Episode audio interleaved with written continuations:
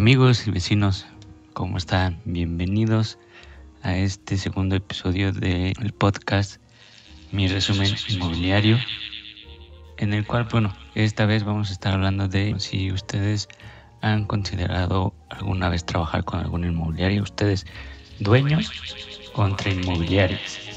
Ese es el, título que vamos a designar para, para este episodio. Eh, este episodio va dirigido tanto a propietarios de departamentos como a asesores inmobiliarios o inmobiliarias. No es para hacer eh, cambiar de opinión al, al dueño, no, cada mundo o cada cabeza es un mundo y de igual forma cada quien tendrá sus razones para no optar por una inmobiliaria. Algo de las, de las cosas que me han comentado es que las comisiones son muy elevadas o que son muy abusivas. Eh, no desconozco cómo trabajen otras inmobiliarias, conozco o sé que se dedican a poner mantas, a subir anuncios a Mercado Libre y segunda mano. Aparte de eso se debe hacer otro trabajo, no nada más es, poner una lona y esperar a que, a que nos llamen. Entonces aquí les voy a hacer la comparativa de todo el proceso de venta, de cómo es el proceso de venta y vamos a comparar el trabajo que hace el dueño cuando es trato directo y el trabajo que se hace cuando es una inmobiliaria o un asesor pues ya con experiencia. En primer lugar vamos a poner el proceso de venta. ¿Qué es el proceso de venta de una propiedad y cómo se lleva? El proceso de venta pues es investigar la zona de, del departamento, traer clientes a que vean el departamento o la casa, buscar una oferta y hacer una oferta formal. Posteriormente se hace el contrato privado para formalizar ese, ese compromiso, tanto el comprador como el vendedor, para llevar la documentación necesaria y poder estar firmando el contrato definitivo o bien la firma de escrituras en la notaría correspondiente. Parece fácil, parece muy sencillo hacer todo esto, el poner una lona, esperar un cliente y hacer todo el proceso. Sin embargo, aquí van estas opciones. En primer lugar, tenemos al dueño, el propietario, a, la lona que dice trato directo. En primer lugar, el dueño debe de, saber por qué vende, qué es lo que lo motiva a vender. Si es porque quiere invertir en algún negocio o si se quiere cambiar de residencia, es importante conocer por qué se va a vender. Si tú eres dueño y tú estás preguntándote si vendes o no vendes, pues realmente la pregunta que te debes hacer es ¿por qué voy a vender? ¿Para qué necesito el dinero? ¿Para qué o qué, qué destino le voy a dar a ese, a ese ingreso que voy a tener al vender el departamento? Segundo punto pues es el precio. ¿Cuánto, cuánto vas a pedir? ¿Cuánto estás dispuesto a negociar? Ese, ese es algo complicadísimo que realmente me ha tocado. Muchos dueños dicen yo quiero tanto precio porque le hice un avalúo y en el avalúo sale salen 3 millones, pero pues le voy a bajar un poquito a 2 millones y medio. En primer lugar, el avalúo puede que esté mal hecho. Hay una diferencia entre el avalúo que hace un, un perito de una entidad bancaria a un avalúo comercial que te hace el de la lona de 1200 pesos. ¿Qué diferencia hay aquí? Que pues ellos no se dedican a vender propiedades, ellos únicamente se dedican a hacer los avalúos y te hacen la comparativa con lo que ellos saben, no realmente investigan la zona, cómo se está comportando el, mercado inmobiliario en la zona y cuáles son las tendencias para poder determinar el, el precio o un precio real para poder determinar la venta del departamento. Una vez que tú ya tienes ese ese estudio de mercado profesional en donde te pueden garantizar la venta de tu departamento, pues puedes ahí preguntarte si estás dispuesto a negociar para, pues como buen mexicano, existe el, el estira y afloja, ¿no? el regateo. Entonces debes estar consciente de eso para poder cerrar la venta del departamento. Otro punto es el conocimiento de la colonia o de la zona.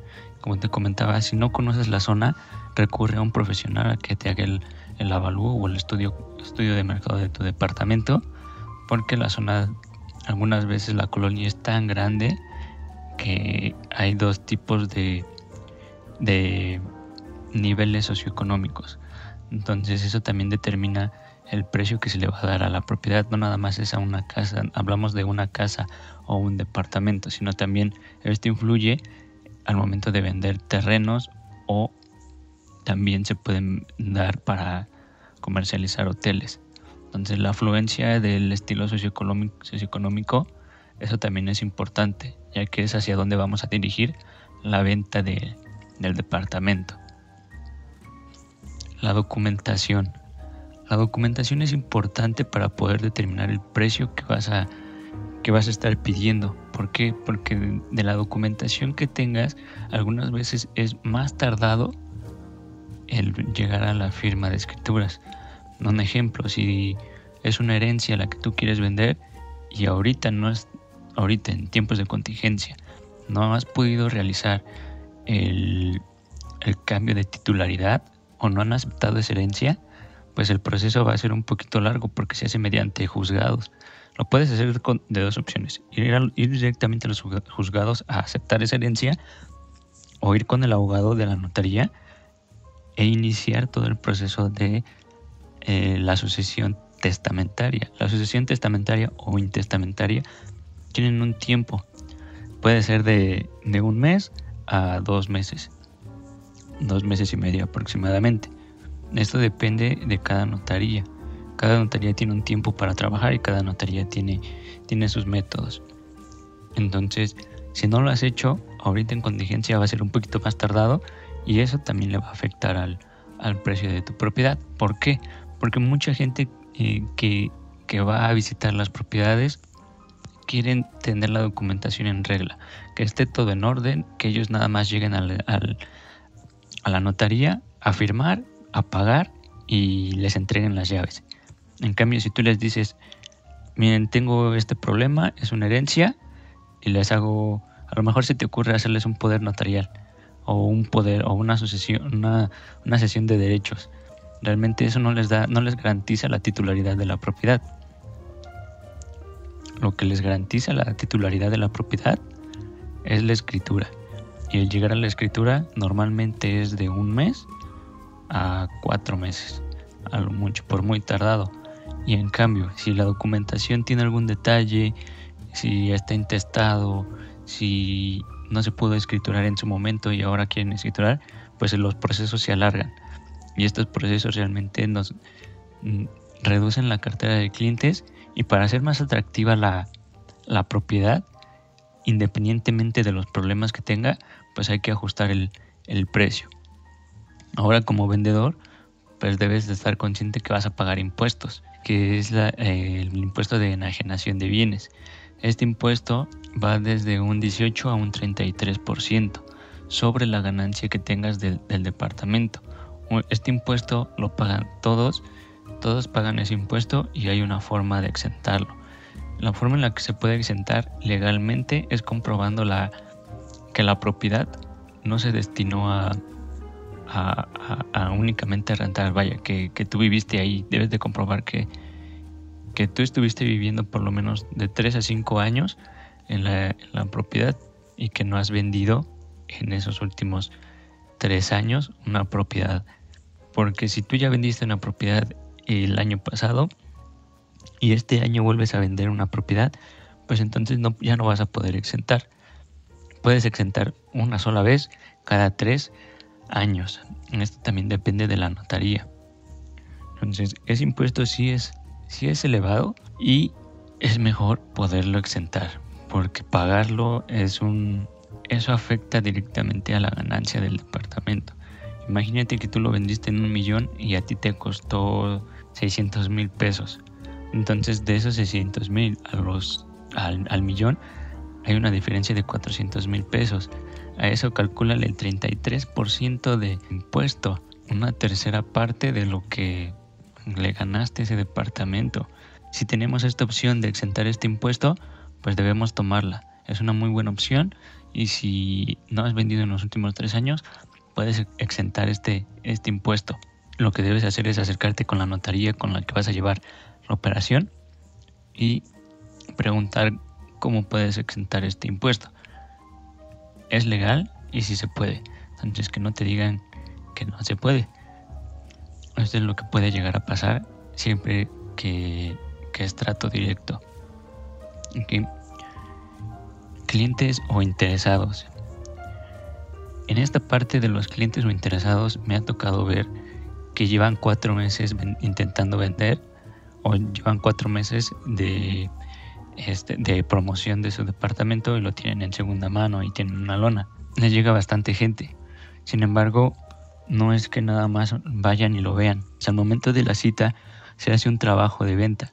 Ese trabajo de venta pues depende ya de, de las cualidades y aptitudes de quien lo esté mostrando. En la cita debes resolverle todas las dudas al cliente, debes estar eh, a esperar de que no llegue, de que llegue tarde, que no sepa cómo llegar al departamento, no tenga para un anticipo, no le guste el edificio. Cualquier objeción debes de estar preparado en ese momento de la cita para poderlo resolver y poder convencer a ese cliente de que tu departamento es una muy buena opción y que es el departamento que necesita. Aparte de la cita, se le debe dar un seguimiento a, ese cliente, a todos los clientes que van. Hay que darle un seguimiento, hay que preguntarles cuál es su forma de pago, qué, tipo de crédito es, si ya lo tienen autorizado, si ya tienen la carta de autorización por parte de la institución bancaria y si cuentan con, con el suficiente recurso para poder solventar gastos notariales y en este caso o bueno normalmente el dueño nunca pide un anticipo pero se debe de preguntar porque algunos bancos únicamente prestan entre el 80 y el 90%.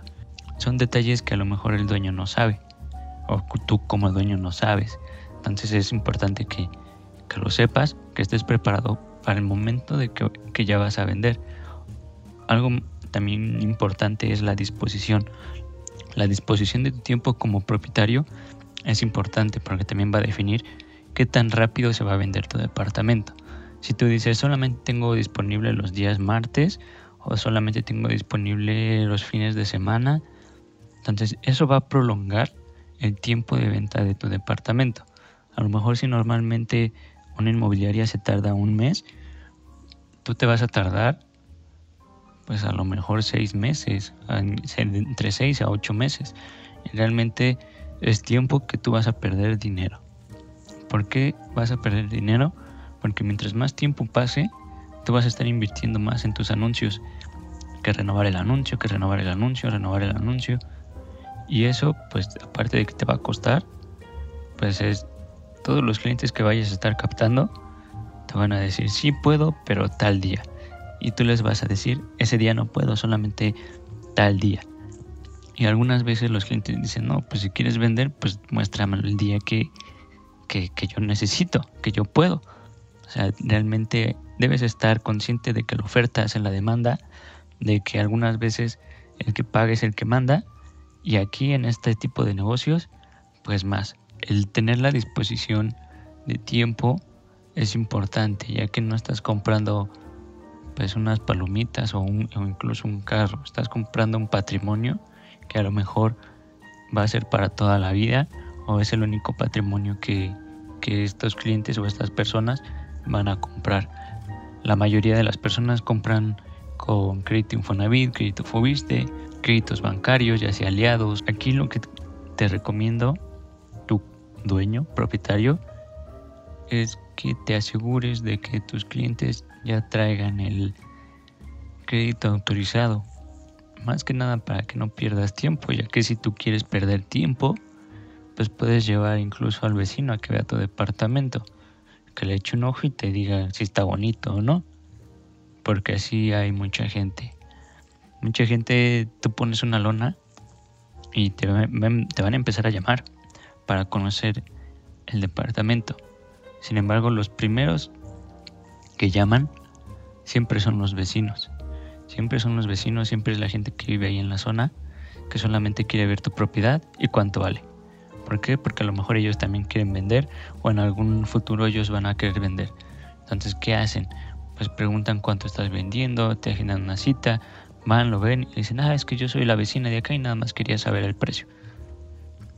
¿Qué pasa ahí? Pues que realmente ese tiempo que tú ya perdiste ahí, pues lo pudiste haber aprovechado en otras cosas, no sé.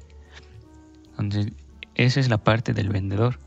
Ahora vamos con la parte del inmobiliaria o el asesor inmobiliario ya con experiencia que sepa hacer el proceso.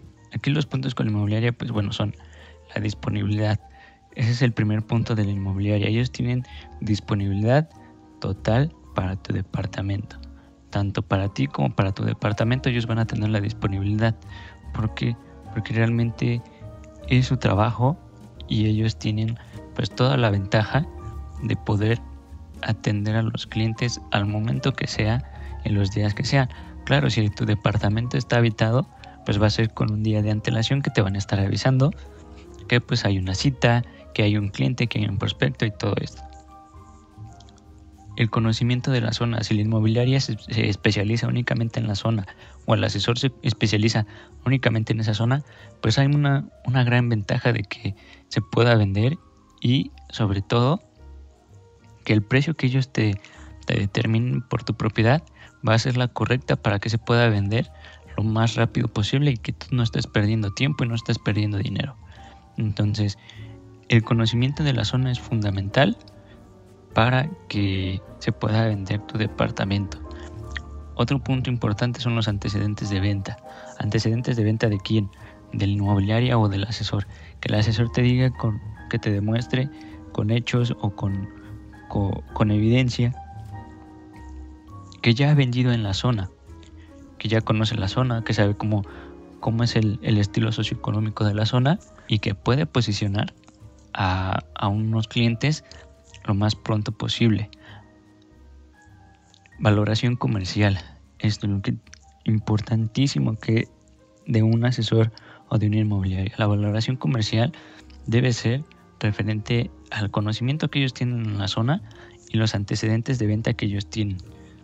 Entonces, si ellos tienen antecedentes de venta y, y conocen perfectamente la zona, hay una gran probabilidad de que esa valoración comercial sea igual o similar a la que te vaya a hacer el perito evaluador que manda la institución bancaria para poder autorizar el crédito. Eso es importantísimo. Lo más importante es tener la valoración comercial de un profesional que ya haya vendido en la zona y que conozca la zona para que al momento de que tú vendas pues sea mucho más fácil y no tengas problema con el perito evaluador. Otro punto importante es el precio de venta. Tú debes determinar un precio de venta, el inmobiliario te debe determinar un precio de venta. Si el precio de venta es similar, pueden trabajar sobre tu precio de venta y poder hacer una negociación. Si el precio de venta que tú como dueño estás pidiendo y el precio está elevadísimo, hazte esta pregunta. ¿Por qué voy a vender? ¿Qué es lo que te motiva a vender. Una vez que tengas seguro por qué vas a vender, puedes determinar el precio de venta. Lo que las inmobiliarias hacemos es enfocarnos en vender. Y nos damos cuenta cuando alguien de verdad quiere vender y cuando alguien no quiere vender. ¿Qué lo determina? Pues de igual forma el precio de venta.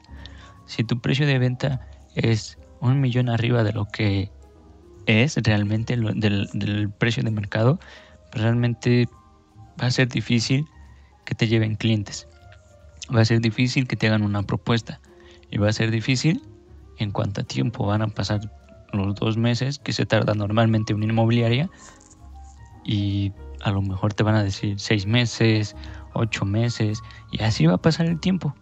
Entonces, lo que buscamos es velar por los intereses del vendedor. ¿Cómo lo hacemos? Pues nosotros le sugerimos un precio que esté dentro de un rango competitivo para que los clientes puedan ir a ver el departamento. Eso es lo que, lo que hacemos los profesionales. Muchos usan una calculadora que vende una página famosísima de internet que se dedica a, a comercializar inmuebles, a capacitar. Esa calculadora muchas veces me ha pasado que esa calculadora falla. He visto que mi inmobiliaria determina un, un precio. Un ejemplo, un departamento de 1.800.000.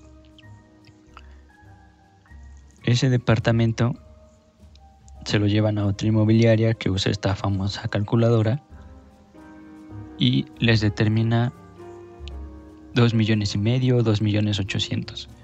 precio, eh, precio base 2 millones y medio. Y realmente el usar esa calculadora te dispara los precios por fuera del, del mercado. Y a lo mejor te los compara con propiedades que pues son nuevas. Entonces, si las propiedades son nuevas, son desarrollos nuevos, lógicamente van a tener una diferente plusvalía o un diferente costo de mercado a comparación con tu departamento de 15, 30 años de antigüedad. Entonces hay una gran diferencia. Yo por experiencia no te recomiendo que te determinen un precio con esa famosa calculadora. ¿Por qué? Porque ahí vamos al siguiente punto, que es la garantía de venta.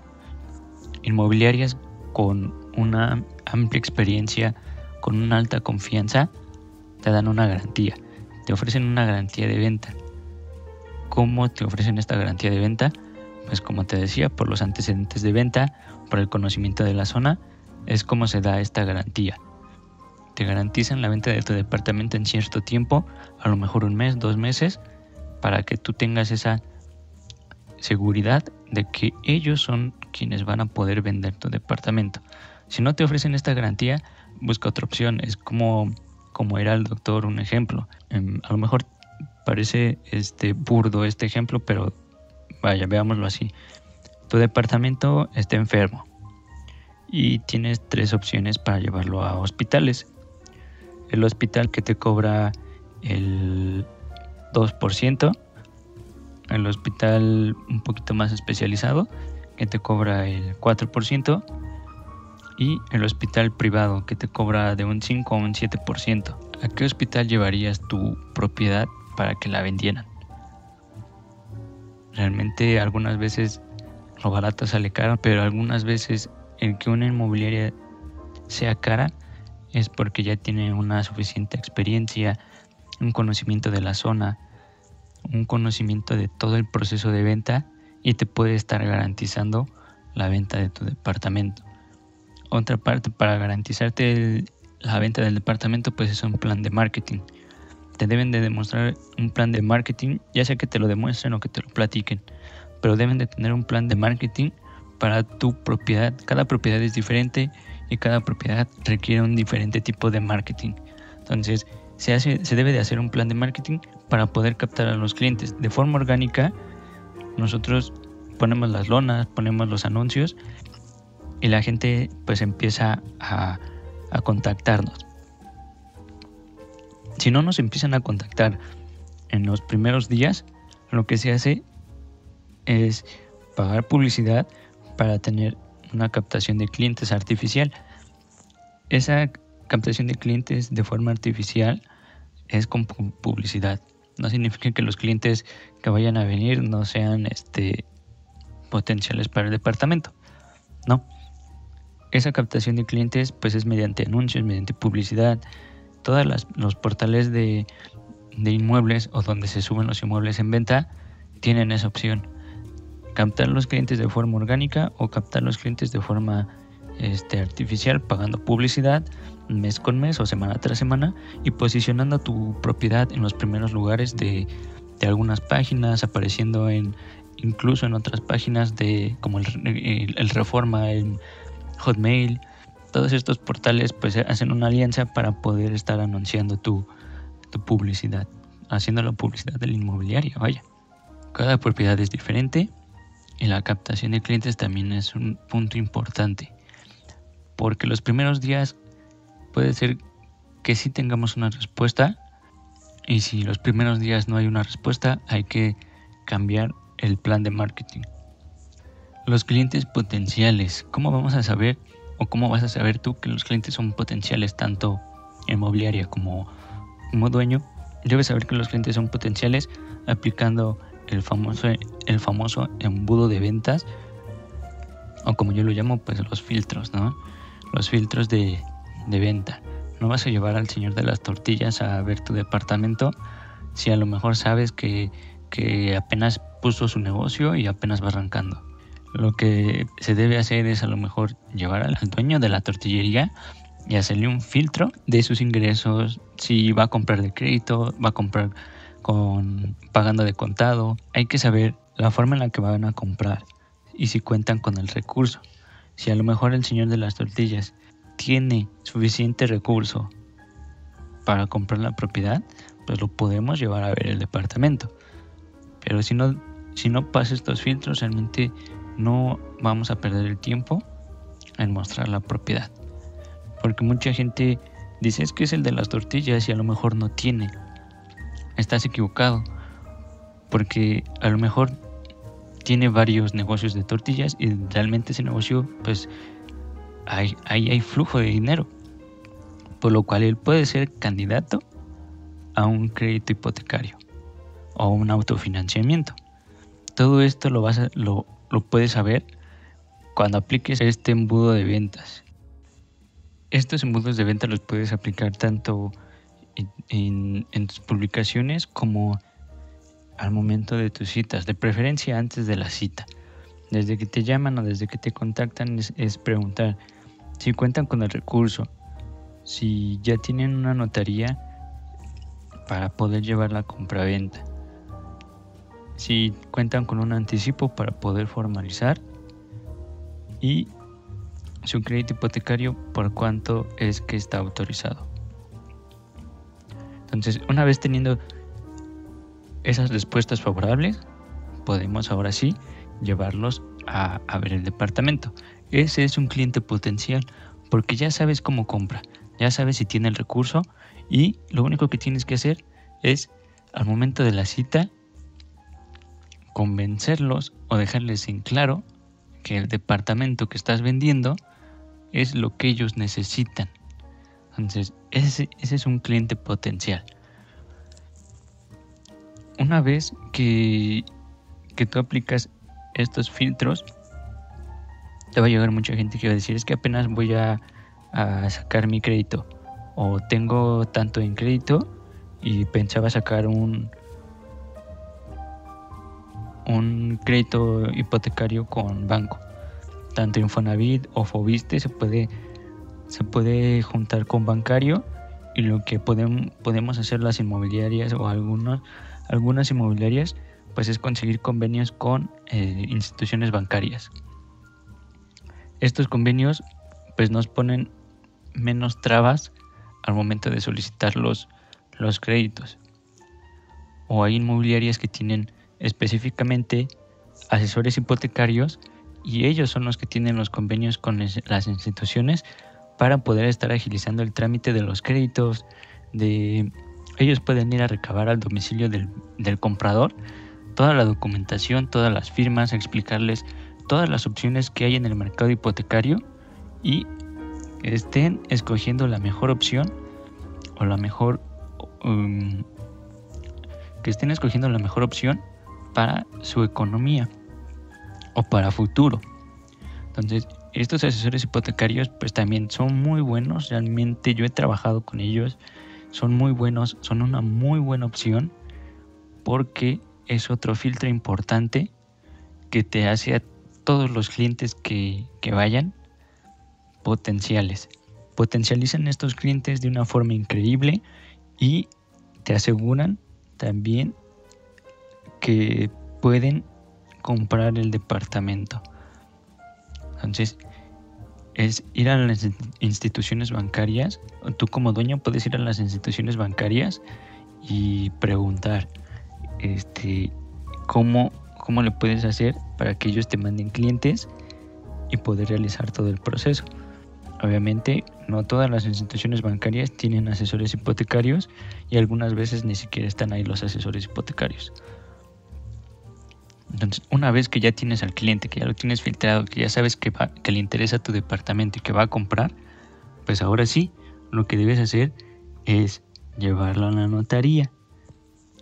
Algunas inmobiliarias tienen convenios con notarías y les hacen un descuento al momento de escriturar.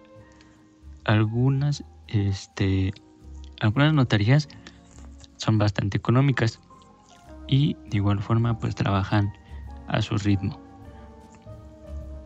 si ya tienen toda la documentación completa, la operación puede salir en de uno a dos meses, dependiendo la inmobiliaria, si tiene convenios o dependiendo la notaría. Y también una vez que tú vendas, si tú estás vendiendo para comprar alguna otra propiedad, lo que hacen estos, em, estos asesores es revisar en la bolsa inmobiliaria y ver si hay alguna opción para ti, para ti que ya vendiste y ahora quieres invertir en otra propiedad, pues revisamos en la bolsa inmobiliaria y te ofrecemos opciones. Algunas son de nuestra misma inmobiliaria o algunas son de las alianzas que tenemos con, otros, con otras agencias inmobiliarias. El asesor que te debe de asignar la inmobiliaria te debe de dar primero seguridad. Seguridad en qué aspecto, en que él se va a hacer cargo de toda la operación, que él va a estar al pendiente tanto de los clientes, tanto de ti como vendedor y que cualquier cosa que le llegue a pasar a, su, a tu departamento es responsabilidad de él. Confianza. Es otro punto que te debe de dar el asesor o la inmobiliaria. Tanto asesor como inmobiliaria, como inmobiliaria son estas opciones que te deben de dar. Confianza. La confianza es el método o son las bases que ellos van a sentar para poder cerrar las negociaciones. Para poder cerrar las negociaciones, ¿qué es lo que tiene que hacer todo inmobiliario, todo asesor? Pues es darte confianza. Nunca le vas a confiar a tu patrimonio a alguien que no te está brindando esta confianza. Y otro punto importante, pues es la garantía. ¿Qué te debe de garantizar? Pues te debe de garantizar su trabajo. ¿Cuál es el trabajo del inmobiliario o del asesor? Pues es vender tu departamento. Si no te garantizan la venta de tu departamento, búscate otra opción. A lo mejor muchas veces me ha pasado es que cobran mucho, es que su comisión está muy alta. Sí, nuestra comisión es, es alta porque nuestra comisión es en base al precio final del departamento. Si tú quieres un millón, pues nuestra comisión va a ser sobre ese millón. Si el departamento se vende en 900, pues nuestro, nuestra comisión va a ser sobre el precio final de esos 900 mil pesos. Nunca va a ser sobre el precio que tú estipules, siempre va a ser sobre el precio final de la propiedad. Esa es la comisión que se debe cobrar y se cobra o algunos lo cobramos en dos partes. Al momento de que ya, nos, ya tenemos al cliente, ya tenemos la propuesta, pues nosotros le pedimos un anticipo al, al comprador. ¿Para qué? Para que te puedas solventar algunos gastos de a lo mejor adeudas eh, algún, algunos servicios. Con ese anticipo puedes pagar lo que deudas. Con ese anticipo eh, pagas o inicias el proceso de sucesión o algún, algún detalle que tengas con, la propiedad. Al momento de que pagan ese, ese anticipo del 10% o el 20%, el, el porcentaje que sea, a la inmobiliaria se le paga el 50% de su comisión. ¿Por qué se, le paga de esta forma? Porque ellos ya te garantizaron con esa propuesta de que el comprador existe y de que el recurso también existe y va a ser pagado a la firma de escritura.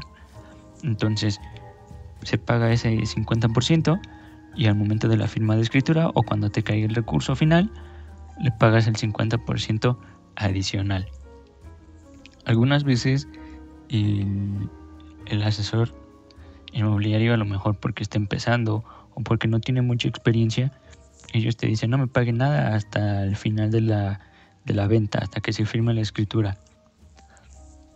Está bien, pero tú como, como propietario del, del inmueble, considera todas las actividades que ya hizo ese vendedor o esa inmobiliaria para poder asegurar la venta de tu departamento. Considéralo y digamos que 50 y 50 es una muy buena opción, ya que ellos están comprometiéndose contigo para garantizarte, para darte una confianza y para darte la seguridad de que la operación de venta o el proceso de venta se va a llevar de la mejor manera, de la manera más sana y que los clientes, los compradores que te hayan conseguido para tu departamento no van a tener problema en ningún momento. El trabajo del inmobiliario, el trabajo del del asesor pues es dar, eh, dar, darle confianza tanto a ti como vendedor, tanto al tanto a ti como vendedor como al comprador. Esa es la, la confianza que se debe ganar el asesor o la inmobiliaria. Darles esa confianza para poder cerrar la negociación. Una negociación no se cierra si no hay confianza. ¿Por qué? Porque hay cuatro estados de, de mentalidad. Mentalidad cerrada, mentalidad abierta, confianza y fe. Lo que hacen los asesores inmobiliarios es abrir las mentes de todos los clientes para poder dar su punto de vista al departamento y posteriormente estar pidiendo la propuesta de venta para poder vender la propiedad. Todo esto se hace mediante confianza, mediante seguridad, mediante experiencia que tenga el asesor. Algunas inmobiliarias se concentran en capacitar constantemente a su gente. Si las inmobiliarias se, se enfocan en capacitar a su gente, es porque quieren que su gente dé el mejor servicio a sus clientes. Entonces, este es un beneficio para ambos, tanto inmobiliaria como vendedor, porque te están garantizando que pueden realizar la venta de tu departamento. Considera los puntos que te di, quién tiene más, más puntos a favor, en contra, y analízalo. Como te dije en un principio, este, esta información no es para hacerte cambiar de opinión, pero es para que analices los pros y los contras de, de, cada, de cada lado. Tanto tú como, como dueño, como propietario de departamento, como nuestro punto de vista, como asesores y como inmobiliaria. Es algo que debes considerar. Entonces, yo te recomiendo que lo analices, que lo intentes, a lo mejor si no quieres pagar una comisión Inténtalo por tu cuenta, pero considera todos los puntos que hace la inmobiliaria. Si no puedes en los primeros dos meses vender tu propiedad, creo que es mejor que voltees a buscar opciones. Entonces, esta es mi recomendación, tanto para asesores, tanto para dueños, y les deseo el mejor de los éxitos al momento de vender sus propiedades. Cualquier duda que tengan, algo en, los que, en lo que yo les pueda apoyar, pues Estoy en mis redes sociales que les voy a dejar en la información de este episodio. Y muchas gracias. Excelente fin de semana, excelente semana. Cuídense mucho y estamos en contacto. Chao.